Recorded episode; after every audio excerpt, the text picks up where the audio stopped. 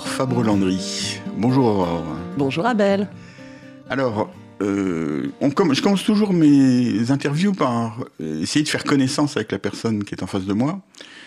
Et je vais le faire tout particulièrement avec vous parce que vous avez un, parcours qui est quand même assez particulier. Hein. Est-ce que vous pouvez nous dire? Oui, effectivement. Euh, j'ai euh, Bon, je suis ingénieur de formation. Euh, j'ai commencé à travailler dans le secteur automobile, donc des choses assez classiques, je dirais, pour un jeune ingénieur. Je travaillais 8 ans dans l'industrie automobile. Euh, jusqu'au jour euh, où j'ai commencé à découvrir le monde des mobilités alternatives, et en particulier au cours d'un voyage que je faisais au Japon dans le cadre de mon métier. J'étais en charge du marché japonais pour un grand constructeur français. J'ai découvert le vélo assistance électrique. Voilà. Voilà. Et à cette époque-là, j'avais envie de, voilà, de changer un petit peu de, de type d'activité, je dirais. Et j'ai quitté le constructeur en question et je me suis lancé euh, dans le vélo assistance électrique pour essayer de le développer en France. Voilà. Le constructeur, on peut le dire, c'est PSA. On peut le dire. Et euh... j'ai gardé d'excellentes relations avec PSA. Et, vous, vous, étiez dans plutôt dans le commercial euh, là-bas Oui, j'étais euh, dans différentes fonctions en 8 ans, mais dans les fonctions de stratégie, c'est-à-dire définition mhm. des, voilà, des produits futurs, et ensuite dans des fonctions de marketing commercial, hein, définition des gammes, des choses très concrètes. On peut dire quand même que vous aidiez un grand constructeur automobile à vendre des voitures. Ah, on peut le dire, j'y consacrais à peu près 8 heures par jour. D'accord. et donc maintenant, vous êtes quand même dans, une, dans des fonctions très très différentes et même quasiment opposées. Oui, alors, alors oui et non en fait, parce que les constructeurs euh, ont, évolué aussi. Hein. Enfin, alors je vais du coup vous raconter un petit peu la suite. Oui, on va, Voilà, j'ai travaillé pendant plusieurs années donc euh, pour euh, promouvoir le vélo assistance électrique auprès des collectivités et des entreprises. Donc quand j'ai démarré en 2008, le vélo électrique c'était un marché de 5000 par an en France. C'était anecdotique, personne connaissait. Aujourd'hui, on est à plusieurs centaines de mmh. milliers par par an. Hein. Donc en 10 ans, ça a totalement explosé. Et à mes yeux, c'est que le début. Et puis petit à petit, finalement, euh, mes clients, hein, les collectivités, les entreprises, disaient bon, ok, le vélo électrique, c'est clair que voilà, il faut en tenir compte, il faut le développer, mais finalement, on voit que les attentes globales en termes de mobilité euh, changent. Et, et est-ce, voilà, est-ce qu'on vous pourrait proposer aussi de, de l'autopartage, d'autres choses qui sont en complément? Et finalement, mes clients m'ont demandé d'aller euh, au-delà D'accord. Et vous avez aussi découvert qu'il y avait des vélos qui n'avaient pas d'assistance électrique et qui étaient utiles aussi. Certes, j'ai même roulé très longtemps sur des vélos non électriques. Bon, je dois avouer que je suis venu aujourd'hui avec un vélo électrique, mais j'ai toujours également un vélo classique. Et euh, suivant les usages, les deux sortent, euh, euh, sortent dans la rue. Alors, donc, votre, quand vous avez quitté PSA, donc vous aviez, une structure ou comment ça se passait? Alors j'étais, euh, j'ai démarré comme auto-entrepreneuse à l'époque. Voilà, j'étais euh, en contrat avec une société qui commercialisait les vélos, donc on faisait un mmh. partenariat. Voilà. Et puis alors depuis, donc j'ai créé une société euh, il y a deux ans qui s'appelle Sustainable Mobilities. Donc vous cédez à la mode de l'anglais? J'ai cédé, j'avoue. voilà, mobilité durable au pluriel. Mmh. et donc ça, c'est une société de conseil. Donc là, je ne vends rien, ni produit ni service. En revanche, je vends du conseil pour réfléchir donc en particulier euh, aux opérateurs de transport, mais mmh. aussi aux collectivités et à tous ceux qui génèrent du déplacement finalement, comme euh, les entreprises aussi. Euh, leurs collaborateurs viennent travailler, donc ils peuvent avoir un gros impact sur, sur leur déplacement. Et alors, c'est dans ce cadre-là que vous avez fait une, un travail qui s'appelait Facteur 4 Oui, oui, oui, tout à fait. Donc ça, c'était une étude qui avait été commanditée par la SNCF pour alimenter le débat dans le cadre de la COP 21. Voilà. Donc la conférence des Nations Unies sur le changement climatique qui, a eu lieu en décembre 2015. Voilà, à Paris, mmh. exactement. Et donc la SNCF nous avait posé à moi et un groupe d'experts euh, des transports, économistes des transports, sociologues, euh, euh, enquêteurs, etc. Donc groupe que je coordonnais, nous avait demandé de leur dire vers quelle finalement mobilité on pourrait aller en 2050. Il faut mmh. savoir, voilà, le, facteur 4, donc c'est l'objectif pour la France de diviser par 4 ses émissions de gaz à effet de serre d'ici 2050. Voilà. Donc ils nous ont dit, voilà, en 2050, la mobilité en France, ça pourrait être quoi? Et dans quel scénario est-ce qu'on aurait une chance ou non d'atteindre euh, ce facteur 4 alors, donc ça, c'est dans le cadre de la COP 21, et c'est la SNCF qui vous a demandé ça. Exactement. Voilà. Alors, Oh, oh, expliquez-nous un petit peu comment c'est les résultats de cette étude, en gros. Alors, on est donc on a eu une méthodologie. Oui, d'abord la méthodologie. Unique. Voilà, c'est en ça aussi qu'on s'est démarqué un petit peu de ce qui est des exercices prospectifs qui existaient déjà, euh, qui étaient souvent fondés euh, sur une approche plutôt technologique, mmh. c'est-à-dire est-ce que les véhicules seront électriques, essence, diesel, etc. Euh, nous, on a pris l'approche totalement inverse, qui est l'approche de la demande de mmh. déplacement, c'est-à-dire vue du, du français, mmh. du citoyen qui se déplace ou qui ne se déplace pas ou qui se déplaçait actuellement, mais la même chose, il va pouvoir la faire sans se déplacer. Et donc, on est parti des tendances observées, parce mmh. qu'on observe quand même des tendances, on peut, on peut les prolonger, euh, et des attentes. Donc, pour alimenter cette étude, d'une part, donc on s'est appuyé bah, sur les connaissances de ces sociologues, etc., euh, spécialistes de la mobilité, et on s'est appuyé également sur une très grande enquête, euh, donc commanditée par la SNCF à l'IFOP, sur 1800 personnes sur la France entière, euh, dans laquelle on a pu poser des questions qui avaient rarement été posées aux Français, comme par exemple, quelles sont vos motivations principales lorsque vous déménagez pour choisir votre lieu d'habitation? C'est des questions qu'on ne pose pas habituellement. C'est des questions qu'on pose peu dans les enquêtes sur les déplacements. Voilà, c'est ça. On part du mmh. principe, les gens, ils sont où ils sont, et puis bah, après, il faut bien qu'ils se déplacent. Mmh. Sauf qu'en réalité, qu'est-ce qui crée le déplacement? C'est une distance mmh. entre un endroit, un lieu où on habite, et puis un endroit où on doit se rendre, le travail, les loisirs, les achats, etc. Et finalement, les choix en termes d'habitation vont totalement conditionner la mobilité. Donc, donc, vous avez eu cette enquête auprès de 1500 répondants? Voilà, 1800, 1800 personnes précisément. Et, donc, alors, expliquez-nous comment vous êtes. Ensuite, vous êtes arrivé à des scénarios. Voilà, tout à fait. Comment on passe de l'un à l'autre? Donc, on est arrivé à trois scénarios possibles, mmh. euh, partant du principe aussi que dans, dans les, la question des déplacements, des transports, il y a une très forte interaction entre l'offre et la demande de transport, mmh. ou parfois la demande crée l'offre, euh, et, et, inversement. Euh, je m'explique. Par exemple. non, ça, c'est une chose très importante parce que souvent, dans les conversations euh, classiques, on a l'impression qu'il y a une, demande qui est fixe et que le, travail des, de la société, c'est de fournir une offre à cette demande. Alors que c'est plutôt l'inverse. Oui, ou du moins, c'est un cercle qui peut hmm. être vertueux ou vicieux, hmm. voilà, suivant ce qu'on arrive à faire rentrer dedans. Euh, un exemple. Euh, exemple sur le vélo, par exemple. Euh, on avait posé la question euh, donc aux 1800 personnes en France. Pensez-vous que d'ici 2050, toutes les villes, les villages, les, banlieues, etc. de France seront équipées pour pouvoir circuler à vélo en mmh. sécurité? Avez-vous idée, Abel, du pourcentage de gens qui ont répondu oui à cette question? En 2050, hein, on a 30 ans devant nous pour le faire. je pense que la plupart des gens ont répondu oui, non? 80% des Français croient qu'en 2050, voilà, les villes seront aménagées euh, pour pouvoir circuler à vélo en toute sécurité. C'est plutôt positif comme. C'est extrêmement encourageant, ça veut dire que les gens, euh, les gens y croient. Oui, mais à 2050. Oui, en 2050. et là où c'est encore plus intéressant, c'est qu'on leur avait aussi posé la question, et croyez-vous que ce sera une bonne chose pour améliorer les déplacements Et là, les gens avaient répondu oui à 96%. Hmm.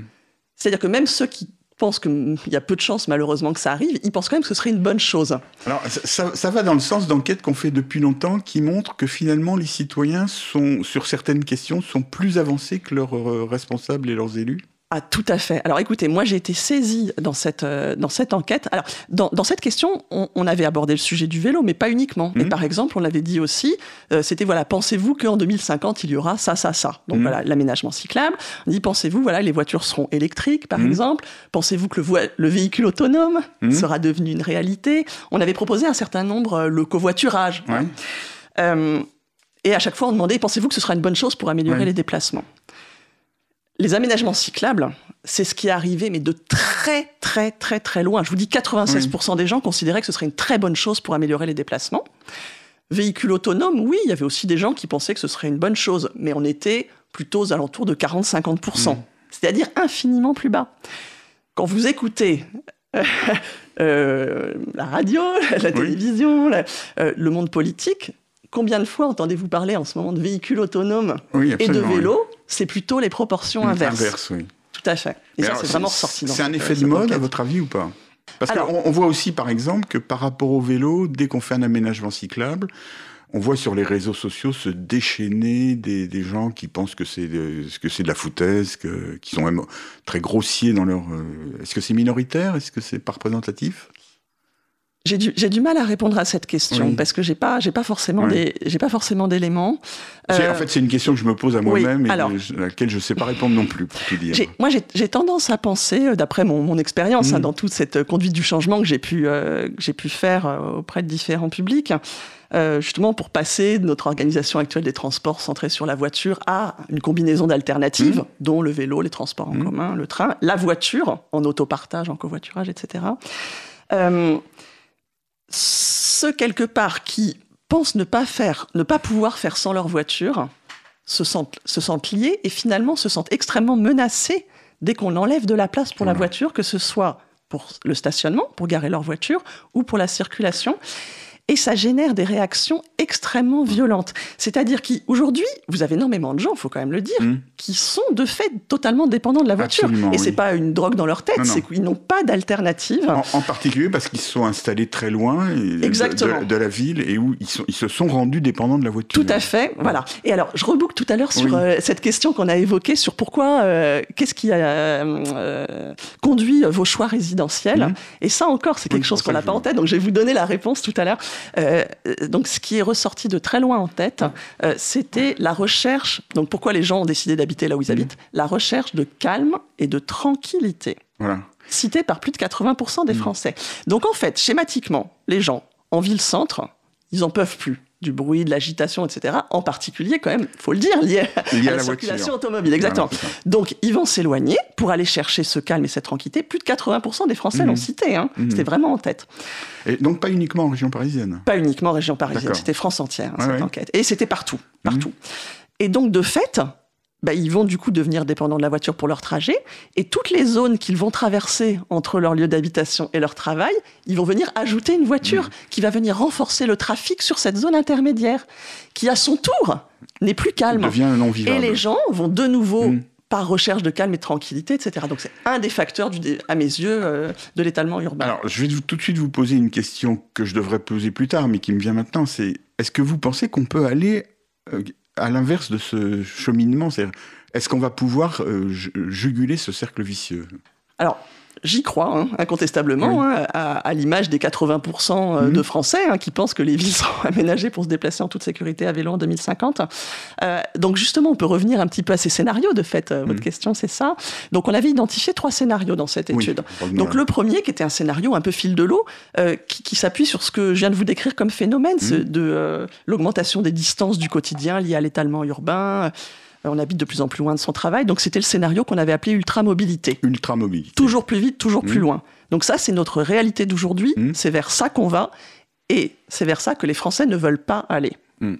Une autre enquête qui est sortie peu de temps après, faite par l'Obsoco, euh, a montré que les trois quarts des Français voudraient ralentir leur rythme de vie. En réalité, donc aujourd'hui, voilà, on va toujours plus vite, toujours plus loin, mais c'est parce qu'on on va chercher ce calme et puis d'autres choses, mais c'est pas, on ne veut pas aller toujours plus vite, toujours plus loin. Vous voyez ce que je veux On- dire? ça veut dire qu'on est un peu schizophrène. C'est-à-dire On est complètement schizophrène. On, on subit quelque part les conséquences. euh, Et, et on sait que c'est pas dans cette direction-là qu'on veut Voilà. aller.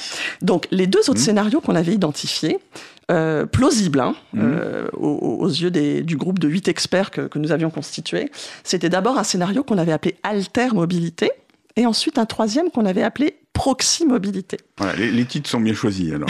Al- altermobilité. Voilà, alter-mobilité sous-titré se déplacer autrement. Cause commune 93.1 La voie des possibles.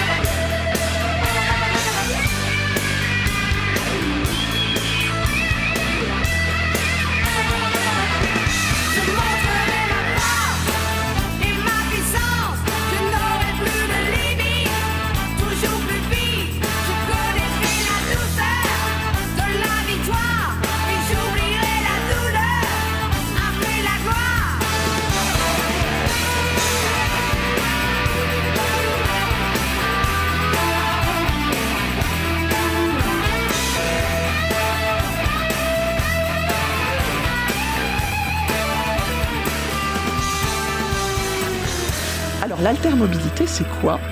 C'est la combinaison de tous les modes alternatifs à la voiture solo pour créer un système justement qui offre euh, cette possibilité de déplacement au moins équivalente, voire supérieure à celle qu'offre aujourd'hui la voiture individuelle.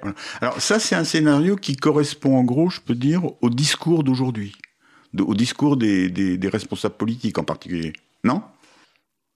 Plus ou moins, plus ou moins. Moi, je trouve qu'en ce moment, les discours sont, enfin, une partie, une partie, Oui. effectivement, une, une partie, effectivement, de, il faut le dire. Il y a, il y a Des beaucoup d'élus qui parlent Oui, de réaliser des aménagements cyclables, Oui. de, de faire- laisser rentrer moins de voitures dans les villes. Oui, une partie. Une voilà, partie, une partie. Euh, faut, faut savoir qu'il y a aussi quand même le plan autoroutier qui a été relancé. Enfin, voilà, on est aussi dans la schizophrénie. Voilà, faut donc une partie. Effectivement, je suis d'accord avec vous. Ça commence doucement à rentrer euh, dans les idées. En revanche, ce qui n'est pas à mes yeux totalement rentré dans, dans les idées aujourd'hui, c'est les multiples combinaisons justement entre ces modes alternatifs voilà, ouais. et le fait qu'ils n'existeront à grande échelle que combinés. Mm. Je m'explique. Euh, voilà, le vélo euh, est très bien pour les déplacements de courte ou de moyenne distance. Voilà. J'insiste là-dessus. En Oui. particulier, le vélo électrique permet de faire sans Mm. problème un trajet. Là, par exemple, moi, j'ai fait 8 km en vélo électrique. euh, J'aurais pu en faire plus. Enfin, pour venir hein, jusque dans votre studio, c'est absolument pas un problème. Euh, donc là, on est déjà dans de la moyenne distance. C'est plus que le distance moyenne d'un déplacement en Ile-de-France, par. Oui. exemple, 8 km. Oui, oui, absolument. Euh, alors, en revanche, quand on va être dans des 20-30 km, ce qui concerne quand même beaucoup de gens, pour leur domicile-travail par exemple, ce qui va être très efficace, ça va être la combinaison Mm. entre le vélo pour se rabattre vers la gare, Mm. à 2-3 km de la maison, et ensuite le train, par exemple. hein. Oui. Je vous cite Mais un les- exemple parmi oui. d'autres. hein. Mais les élus en parlent un peu aussi, mais ils en ont peut-être pas pris encore le le- l'échelle? Je crois qu'ils n'en ont pas du tout pris l'échelle. Euh, Aujourd'hui, vous avez quand même des plans de déploiement des parkings autour des gares, Oui. voitures, hein, Ouais. Euh, or, la, la grosse erreur à mes yeux, euh, c'est que la combinaison train plus voiture est extrêmement chère pour la collectivité. Extrêmement chère. Il faut savoir que la différence pour une personne qui va rejoindre son train du quotidien à vélo ou en voiture, la différence de prix entre l'une et l'autre solution pour la collectivité au global, c'est-à-dire pour le voyageur, Mhm. mais aussi pour euh, l'aménageur qui va faire le parking, etc., c'est 2000 euros par an. 2000 euros par an. Pour la collectivité. Pour la collectivité et la personne au global. Oui, bah, sauf, sauf que maintenant, il y a beaucoup de gens qui prônent du parking gratuit aux, aux- aux gares de transport, en particulier en Ile-de-France. Voilà, voilà. Donc ça, voilà. Donc là, vous avez une combi. Donc les transports en commun sont chers aussi, il Mhm. faut le savoir, bien sûr. hein. Oui. Euh, donc là, vous allez combiner en fait des mais ils sont indispensables, mais ils ont un coût. Mhm. Faut, faut pas se voiler la face. Donc là, vous allez combiner finalement une solution qui a un cer- qui est indispensable mais qui a un certain prix, le transport en commun en zone dense, et vous allez combiner à ça la voiture. Mhm. qui est aussi chère finalement. Mhm. Et vous créez une solution globale qui est intenable à la fois pour la collectivité et pour la personne finalement, qui va se dire, oula, mais j'ai ma voiture, faut en plus que je paye euh, mes 70 ou 75, euh, et en province, voilà, parfois 100 euros Mm. Mais- d'abonnement, transport, etc. par Voilà. mois. Oui. Alors le, le problème là, il est, il, est à la fois au niveau des, des élus, des, des- des- des responsables politiques, mais il est aussi dans les têtes. C'est-à-dire qu'il y a aussi beaucoup de, de gens, par exemple, qui habitent en lointaine banlieue, qui envisagent pas euh, de prendre leur voiture parce que c'est long, parce qu'ils en ont pas, donc qui acceptent le, le rabattement à condition justement d'avoir du parking gratuit au- au- aux gares, qui est coûteux pour la collectivité, également euh, aux usagers du chemin de fer, puisque si le parking gratuit, ça veut dire que quelque part dans le billet de train, euh, les, gens qui n'utilisent pas les- la voiture euh, payent pour ceux Mm. qui utilisent la voiture. Et souvent, ces gens-là, en région parisienne par exemple, bah, ils font 4-5 km en voiture. Et il y en a beaucoup qui envisageraient pas de prendre le vélo alors qu'ils en ont les possibilités physiques, techniques. euh, Oui, tout à fait. Et, et c'est là où on a vraiment, je dirais, nous, Sustainable Mobilities, on agit avec nos clients vraiment des deux côtés, comme on disait, offre et demande. Où finalement, il faut créer aussi cette demande. Il ne s'agit pas uniquement d'aller poser euh, un abri vélo, hein, tout, tout bien conçu soit-il, euh, sur le parking gare, même bien placé. Si on n'agit pas en même temps du côté justement des usagers pour communiquer, les aider à changer, parce que finalement, c'est pas si facile que ça de changer ses habitudes de transport. Mm. Il faut absolument accompagner, il faut en parler énormément. Il y a un volet communication qui est absolument essentiel sur ces sujets-là, sur les changements de pratiques, et qui est très très très souvent délaissé. C'est-à-dire qu'on va se dire, ok, allez, on va mettre 80 000 euros par exemple pour faire un beau stationnement vélo, etc. Et à la fin, on a saturé le budget. et on va rien mettre sur la communication et l'abri va rester vide. Voilà, ça arrive aussi, c'est vrai. Ah, ça arrive, Oui, hein, je peux vous oui. dire, euh, j'en ai vu. Euh, donc il y a vraiment absolument la nécessité d'aller au plus près des gens pour leur en parler Mm. et leur rappeler régulièrement. Euh, je vous disais, donc nous, on, on travaille beaucoup sur le vélo et sur la combinaison du vélo avec les autres modes, hein, Sustainable Mobilities, mais on travaille aussi sur d'autres sujets. Et les sujets, voilà, les nouveaux modes automobiles. Alors, Oui. euh, parce que mon- tout mon travail chez PSA m'a aussi apporté, je dirais, une base assez solide justement sur la compréhension des usages. Je rencontrais l'autre jour un, un opérateur de, de covoiturage du quotidien Mhm. euh, que je pourrais peut-être Oui, oui, citer, qui s'appelle Carrosse, voilà, qui fait des, des choses voilà, en Ile-de-France très Mhm. intéressantes en particulier, mais pas que. Euh, Lorsqu'une collectivité les mandate euh, pour aller mettre en place leur offre de covoiturage sur son territoire, ils vont appeler toutes les personnes du territoire pour, pour leur, les informer. Ils passent des coups de fil Oui, euh, pour leur dire, ben voilà, il y a cette offre maintenant qui est mise en place par la collectivité, il y a des lignes fixes, il y a des lignes euh, de covoiturage à la demande, etc. Y avez-vous pensé? Qu'est-ce qui bloque pour vous? Il y a un vrai accompagnement humain. Oui, mais c'est problématique. Ça veut dire qu'on considère que, que les gens, on peut leur téléphoner, ils seront pas choqués si on, leur- si on leur propose une solution comme ça. Si on leur dit, vous allez en voiture à une gare qui se trouve à 4 km, vous pourriez pas le faire en vélo, euh, peut-être est-ce qu'ils le prendraient bien? Peut-être qu'il faudrait faire une communication d'une autre Plus- plus manière. complexe, oui. Voilà. Euh, je dis pas que c'est ça qu'il faut. Mmh, euh, hein, faut adapter Mais évidemment. vous insistez bien sur le fait que la communication. oui. Alors, il y a, Ah il y a- oui, il y a aussi, essentiel. il y a aussi le temps, c'est-à-dire que les choses f- se font petit à petit.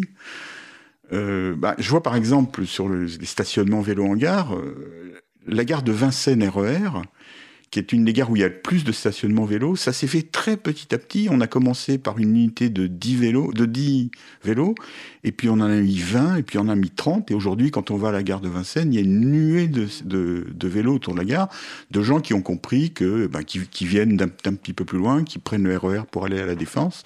Donc il y a, une petit à petit une habitude qui s'est prise, mais ça date d'au moins 20 ans, ça. Eh oui. Alors, on, on- on était toujours sur le deuxième scénario. On va, on va passer au troisième quand même parce qu'il Oui. est intéressant. Oui, tout à fait. Voilà. Donc ce scénario altermobile, donc c'est finalement, il y aura toujours de la voiture dans ce scénario. hein, on Oui. a encore. Donc aujourd'hui, pour fixer les idées, les trois quarts des kilomètres en France sont parcourus en voiture. hein. Oui. Euh, dans ce scénario, on était plutôt à une, à une grosse moitié, on va dire. On passe Mhm. de 75 à 50 voilà, pour cent. D'accord. Donc il y a encore, la, la voiture continuera d'exister, hein, incontestablement. Euh, donc dans ce scénario, on a quand même beaucoup moins de voitures dans les zones denses, Oui. dans les villes en particulier, beaucoup plus d'autopartage qui Mhm. permettent de dégager des fils de stationnement et de les transformer en aménagement cyclable, élargir les trottoirs pour les piétons, donc finalement favoriser les modes actifs et apaiser la ville. Mhm. Souvenez-vous, tout à l'heure, on disait pourquoi les gens aussi s'éloignent? Parce qu'ils recherchent ce calme et cette tranquillité qu'ils ne peuvent pas trouver aujourd'hui en ville, à l'extérieur de la ville. Si avec l'altermobilité, on arrive à apaiser la ville, les gens partiront moins loin. Mhm. Par ailleurs, euh, ça c'est un effet qui est observé euh, en économie des transports, quand on utilise des modes plus lents, ce qui est quand même souvent le cas des modes Mhm. alternatifs, on va aller un peu moins loin, Mhm. parce qu'on essaie de garder stable son- ce qu'on appelle le budget temps de déplacement. Donc finalement, ça a tendance à réduire les distances aussi. Tout ça permet de rendre. Donc finalement, il y a moins de kilomètres parcourus avec des voitures. Donc voilà, donc des villes du périurbain, etc., beaucoup plus calmes. Donc les gens vont accepter de rester dans ces zones qui peuvent être densifiées. Beaucoup de zones euh, en première couronne euh, en France peuvent être densifiées modérément. Hein. Je dis pas aller construire des bars, pas du tout, mais il y a, il y a de la place pour Absolument, densifier au lieu de continuer à s'étaler sur Mhm. les champs, de prendre sur les espaces naturels. Et là, on arrive au troisième scénario qui est la proximobilité. Alors, décrivez-nous. Voilà, qu'on a sous-titré la qualité de vie de la proximité. Donc là, c'est le scénario justement euh, dans lequel, ben, vu que la ville est devenue plus agréable grâce au mode alternatif, euh, les gens restent plus près. Euh, par exemple, donc ça, ça va avec aussi le, dé- le développement du télétravail. Donc au lieu de faire mes 30 km matin et soir pour aller travailler, un ou deux jours par semaine, je vais travailler dans un espace de coworking. Excusez-moi pour l'anglicisme. par exemple, dans ma gare ou bon quelque part dans ma ville en tout cas. où au lieu de... et là, je vais pouvoir y aller par exemple à Mm. pied ou à vélo. Donc Mm. je vais troquer un trajet de 30 km par un trajet de 2 ou 3 km que je vais pouvoir faire dans un mode actif. Et là, on rentre dans cette fameuse spirale positive. D'accord. Euh, qui est un peu expérimenté quand même. C'est-à-dire qu'on on s'aperçoit qu'il y a quand même des, des, des déplacements. Il y a beaucoup de, beaucoup de gens maintenant qui télétravaillent une partie du temps. Mm. Le télétravail est, est pas devenu la norme, mais il s'est beaucoup étendu. Des gens qui font une fois, deux fois par semaine.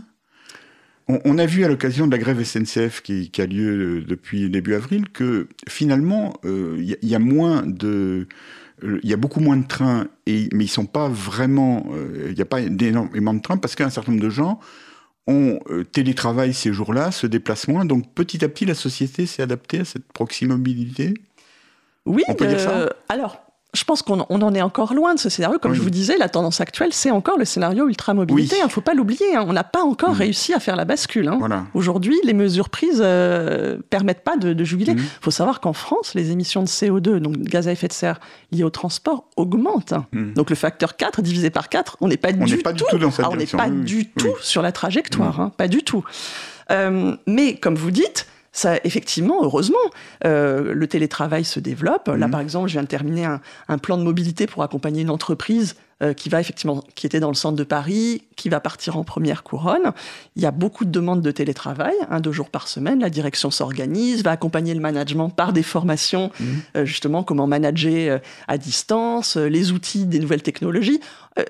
On va, on, on- on y va. Mais il faut savoir que le télétravail peut aussi, je dirais, euh, générer de la distance. Alors ça, oui, c'est ce qu'il Eh dit oui, aussi. Hein, c'est l'effet que- rebond un peu Voilà, hein, qu'on voilà. voit partout dans les transports. hein. Mhm. Parce que vu que justement vous télétravaillez, donc vous vous dites bon finalement je vais au travail que allez trois jours par semaine, je peux habiter un petit peu plus loin. Voilà. Donc il n'y a Mais- pas de solution miracle. Vous voyez tout à tout. Alors, je dirais pas ça parce que moi j'ai l'habitude de dire qu'il y a une solution miracle, c'est le vélo. Le vélo en lui-même n'a pas d'effet pervers. C'est exact. La seule limite du vélo, c'est Mhm. qu'il peut pas répondre tout seul à tout. C'est ce qu'on disait tout à l'heure. Oui, dans un, il faut qu'il s'inscrive dans un système altermobile Voilà. complet, et c'est là où il prend toute son efficacité. Alors a- juste- justement, on, on va essayer d'aller là parce que c'est un peu là-dedans que vous travaillez actuellement, je crois, sur d'autres. euh, Parce que là, on a parlé d'un rapport qui, qui date déjà de deux ans. Oui, oui, oui, tout à fait. Alors, Mais je voulais sur- juste oui, rebondir une der- sur une dernière Oui, chose par rapport à ce que vous disiez que le vélo n'a pas d'effet euh, n'a pas d'effet pervers, un d'effet négatif.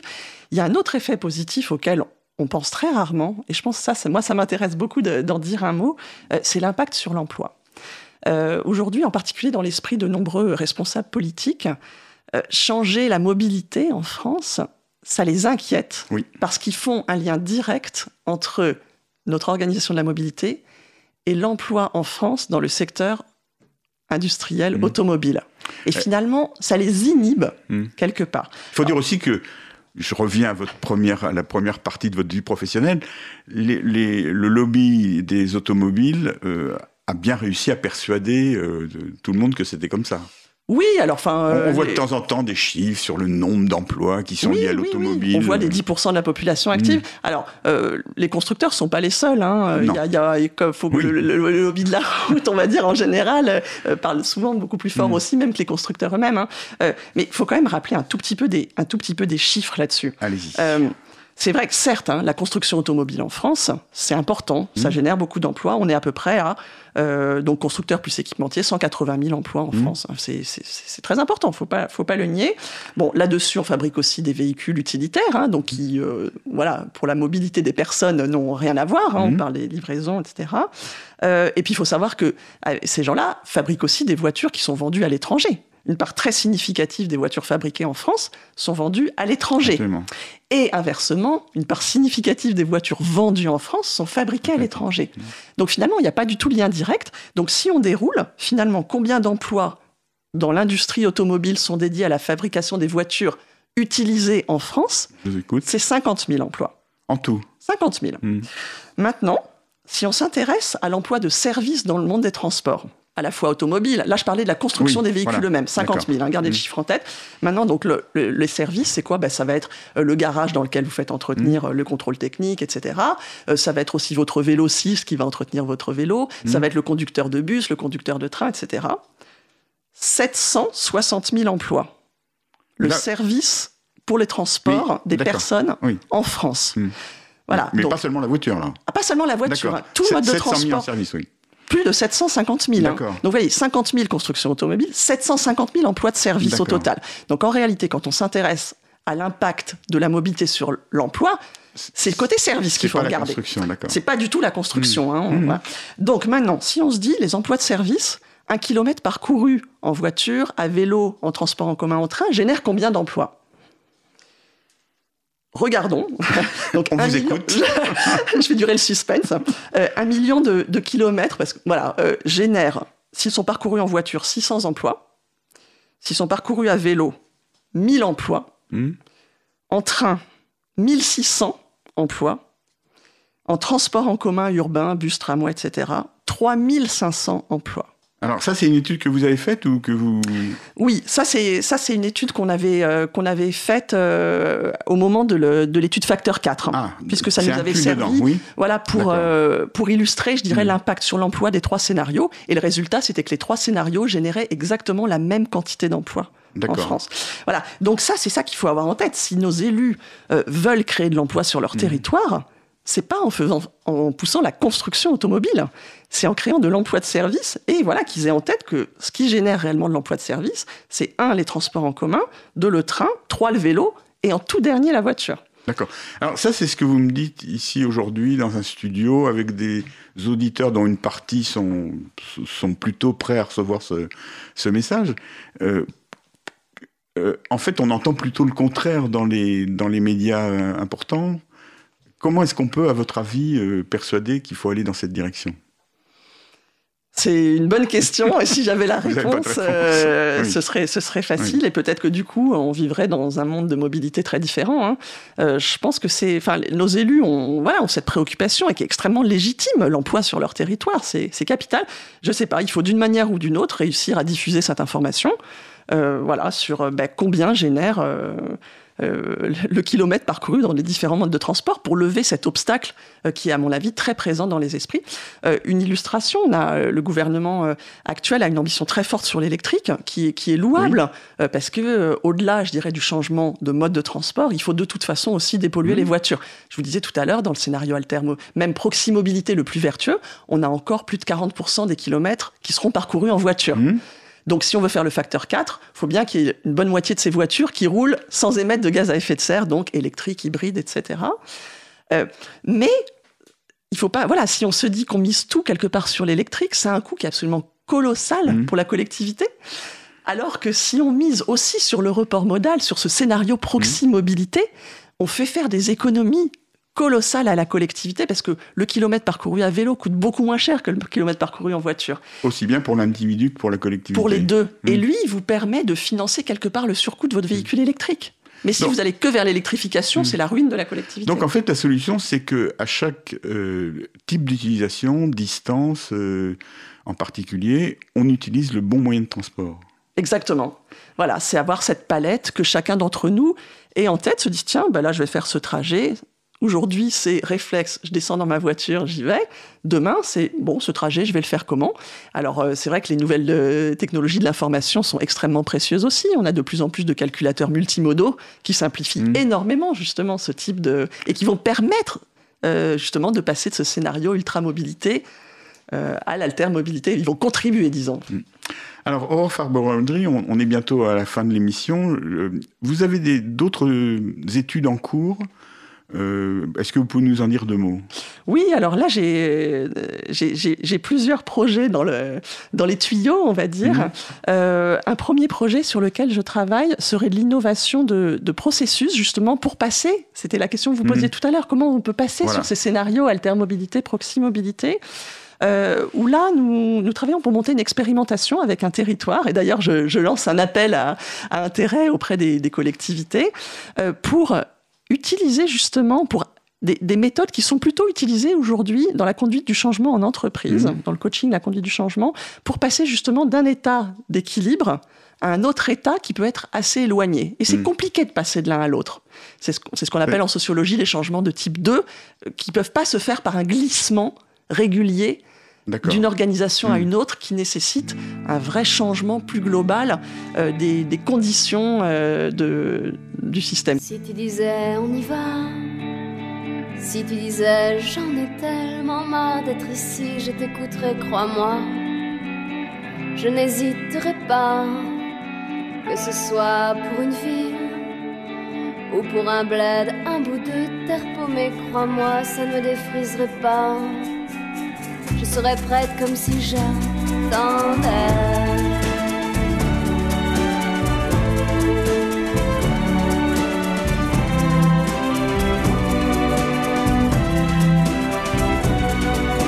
Si tu disais jusque-là, on s'est contenté de rien, et ça va un peu, je t'apprendrai, crois-moi.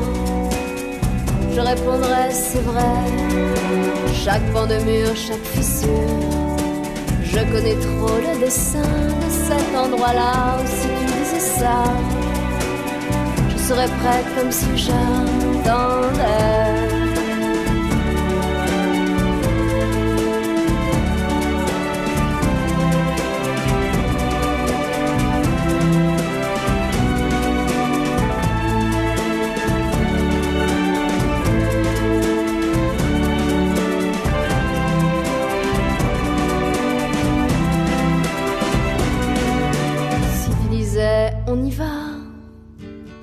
Disais que pour nous c'est le bon moment, je t'écouterai, crois-moi. Je suis prête depuis longtemps, mais tu ne dis rien de tout ça. Tu ne décides rien, je ne sais pas si tu as idée de ce qu'on faire. Je me demande pourquoi tu es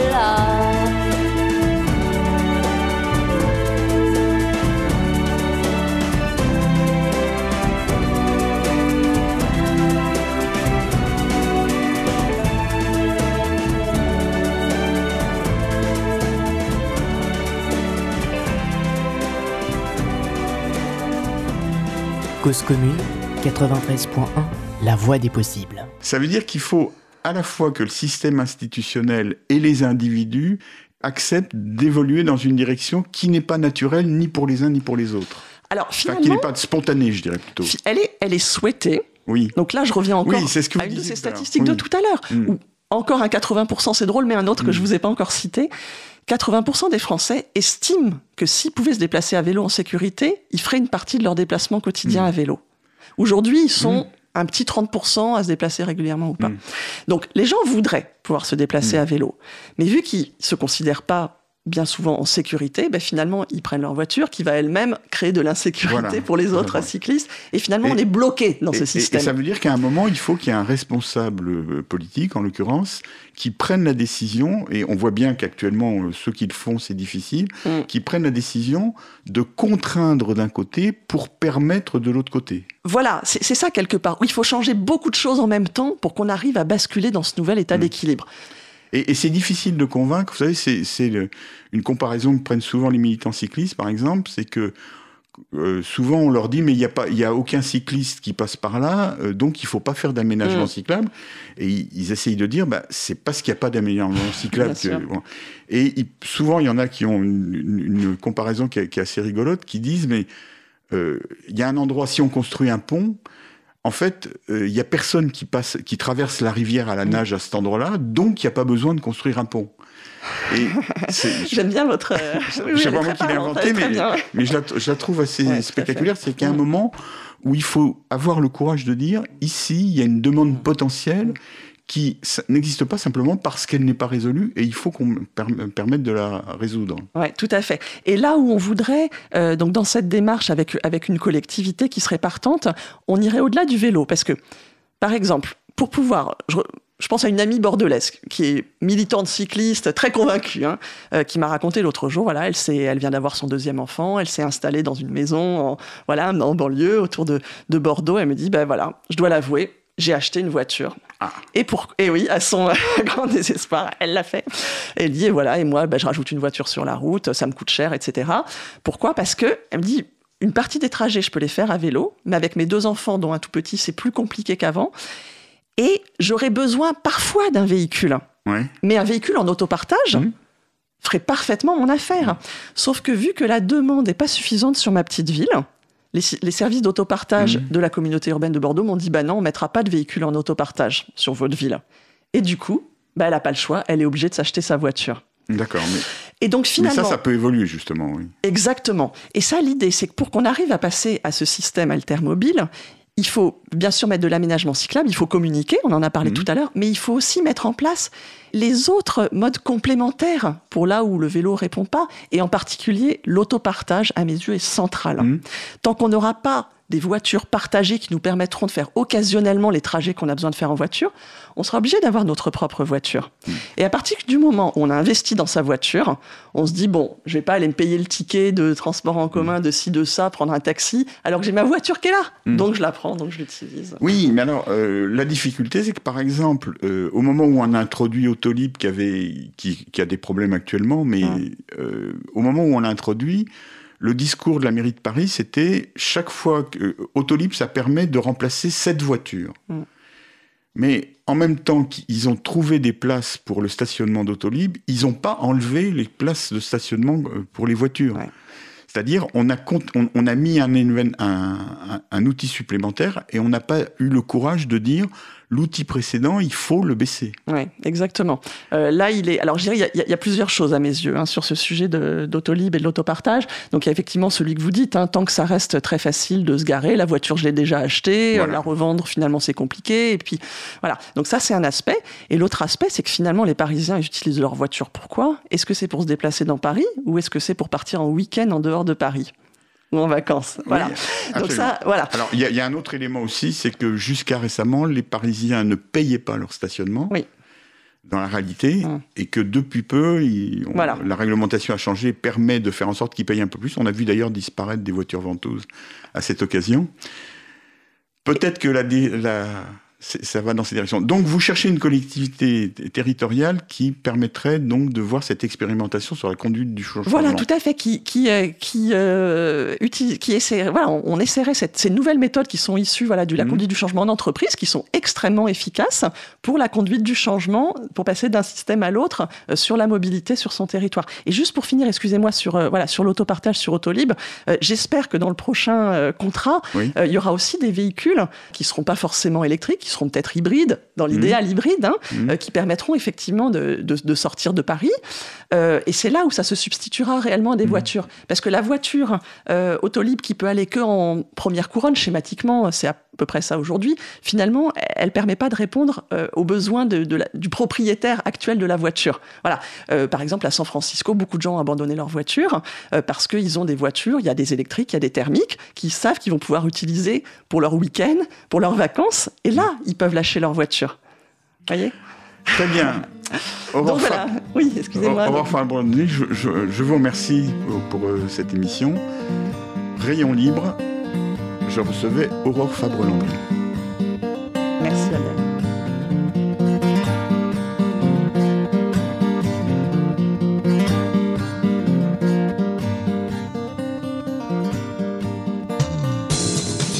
Cause commune, cause-commune.fm